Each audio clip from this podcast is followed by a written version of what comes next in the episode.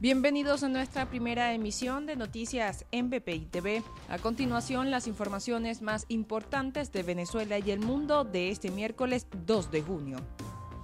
El ministro de Relaciones Exteriores de Reino Unido, Dominic Raab, hará una presentación en la audiencia sobre el caso del loro venezolano retenido en Londres, la cual se realizará entre el 19 y 21 de julio.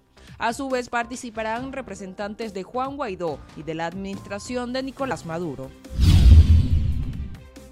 La comisión delegada de la Asamblea Nacional de 2015 rechazó la posición del presidente argentino Alberto Fernández al salir de la petición de investigación a Venezuela ante la Corte Penal Internacional. Por su parte, el diputado Williams Dávila reiteró que la acción de Argentina no tiene ningún efecto porque la misma ya está en curso.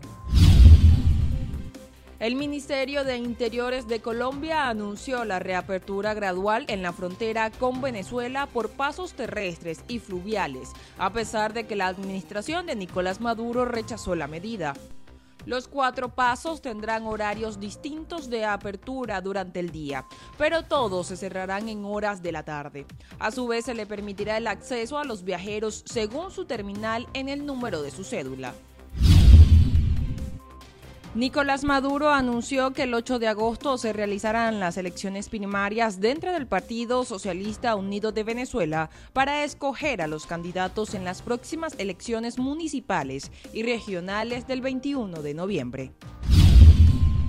Venezuela le ganó a Colombia en los preolímpicos debido a un cuadrangular anotado por Diego Rincones. El juego terminó con tres carreras por dos. Para el desarrollo de estas y otras informaciones, los invitamos a sintonizar nuestra señal en vivo y contenido on demand en bpitv.com o a través de Roku, Apple TV, Amazon Fire y nuestro canal de YouTube. Síganos en las redes como arroba bpitv.